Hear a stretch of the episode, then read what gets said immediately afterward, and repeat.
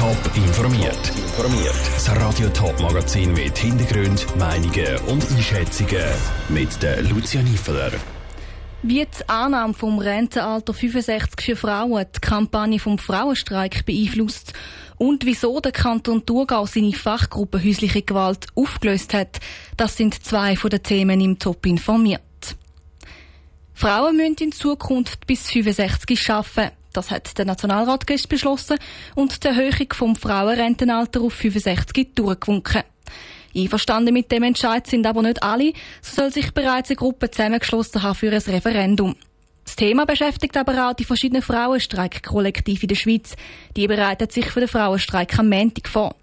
Ob der Entscheid von der Erhöhung vom Rentenalter die Kampagne beeinflusst, gehst im Beitrag von Jonas Miersch. Am nächsten Montag strömen wieder viele Frauen in vielen Schweizer Städten auf die Straße und machen auf Gleichberechtigung aufmerksam. Denn auch ein Thema wird die Erhöhung vom Rentenalter sein. Für das Frauenstreikkollektiv ist das Thema aber nicht neu erklärt Anna Meyer vom Frauenstreikkollektiv Zürich. Ja, unsere Pläne haben die AHV-Reform schon immer eingeschlossen. Wir haben erwartet, dass die AHV-Reform 21 auch im Nationalrat durchgewinkt wird, dass der Widerstand klein wird sein, um sie Bach abschicken. Es ist für das Frauenstreikkollektiv Zürich aber auch klar, dass das Thema jetzt mehr in den Fokus rückt. So sind auch schon Aktionen geplant, sagt Anna Mayer. Es ist klar, die Reform führt dazu, dass das Thema sicher zentraler aufgenommen wird, dass es mehr Gewicht bekommen hat, dass wir sicher, wenn das Referendum ergriffen wird, das unterstützen werden und dass wir auch im anderen Rahmen Aktionen gegen die Reform werden unternehmen. Frauenstreik-Kollektiv Zürich würde ein Referendum gegen die AHV-Reform unterstützen.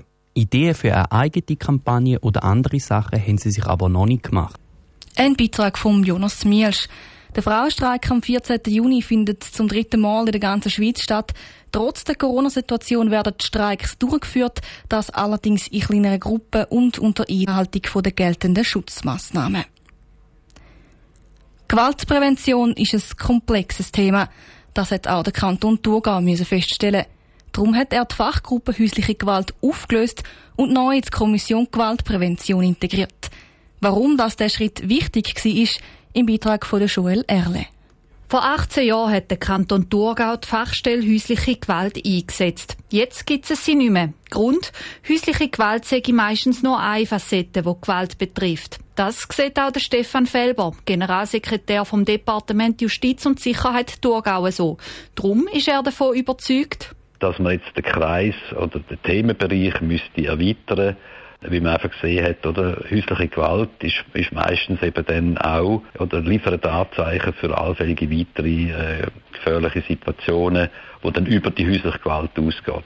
Darum hat der Kanton Thurgau die Fachgruppe häusliche Gewalt aufgelöst. Das, weil Gewaltprävention ein komplexes Thema sei, sagt Stefan Felber. Das sollte man einfach alles ein bisschen umfassender regeln. Und ich denke, es ist nicht, überhaupt nicht eine Verschlechterung. Oder? Es geht eben auch, dass man zum Teil Kinderschutzsachen im Bereich von der häuslichen Gewalt anschauen. Wir wollen die Istanbul-Konvention äh, anschauen. Dann gibt es eine nationale Aktion Aktionsplan gegen Terrorismus, oder, wo man muss umsetzen muss. Auch die Kantonspolizei Thurgau hat ihre Fachstelle von der häuslichen Gewalt in die Abteilung Kommunikation und Prävention integriert, wo sich neu mit der häuslichen Gewalt und darüber hinaus befasst.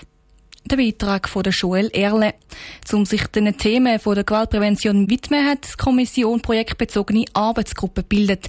Gleichzeitig steht sie auch im Departement für Justiz und Sicherheit beratend zur Seite. Spielt es eine Rolle, welche Pass ein Parlamentsmitglied hat? Eine Frage, die auf den ersten Blick nicht so wichtig scheint. Beim genaueren Anschauen tun sich aber Gräben auf. Das Parlament hat heute genau diese Frage diskutiert. Der Bundeshauskorrespondent Dominik Meyerberg hat die Stimme eingefangen. Wer auf die Webseite parlament.ch geht, findet über jedes Ratsmitglied Informationen, vom Geburtsdatum über den Zivilstand bis zu den Interessensbindungen. Die SVP will dort jetzt auch die Staatsangehörigkeit aufführen. Wenn man zusätzliche Informationen auf der Webseite hat, kann das nie schaden. Sagt die SVP-Nationalrätin Barbara Steinemann. Und weiter. Vor allem die Linken haben in den letzten Jahren darauf gepocht, dass man auch äh, geringfügige Einnahmen aus irgendwelchen Stiftungsratsmandaten oder aus Verwaltungsratsmandaten Gemeinderatsnebenjobs sehr transparent offenlegen. Und da ist es eigentlich noch konsequent, wenn wir dann auch einen allfälligen Doppelpass transparent machen. Die SP-Nationalrätin Samira Marti schüttelt da nur den Kopf. Mit der gleichen Argumentation könnte man auch sagen, jede Parlamentarin, jede Parlamentarier legt sie BMI offen. Und wenn wir dann über Krankenkassenprämie reden, dann hat das nichts miteinander zu tun, aber man weiß es halt einfach. Und genau die gleiche Unterstellung schwingt bei dieser Doppelbürgerschaft-Geschichte mit. Das gehöre schlicht und einfach nicht ins Parlamentsgesetz. Der Vorstoß zeige klar die Priorisierung von SVP. Dass man nicht über Krankenkassenmandate, nicht über Bankenmandate innen schwätzt, aber dass man doch ganz still und leislich möchte unterstellen, dass Leute, die eine Doppelbürgerschaft haben, eventuell andere Interessen könnten vertreten als die von ihren Wählerinnen und Wählern. Der FDP-Nationalrat Kurt Fluri sagt, zum Vorstoß kann man machen, man kann es aber auch lassen. Er hat dem Vorschlag in der Kommission zugestimmt. Mit der Begründung von SVP, dass die Staatszugehörigkeit fast noch wichtiger sei als beispielsweise eine Mitgliedschaft in einem Verein oder in einem Verband, hat Kurt Fluri allerdings Mühe. Also wenn ich, sagen wir, in einem Schützenverein bin, ist das in bestimmten Fragen wichtiger als die Nationalität. Oder wenn ich im Arbeitgeberverband bin oder in einer Gewerkschaft, ist das sicher wichtiger als die Nationalität. Eben.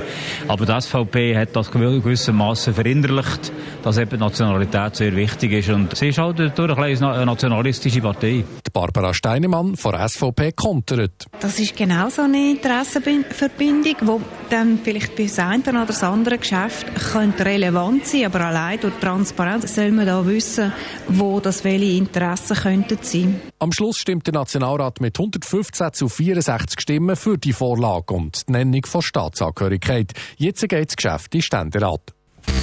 Top informiert, auch als Podcast. Mehr Informationen gibt's auf toponline.ch.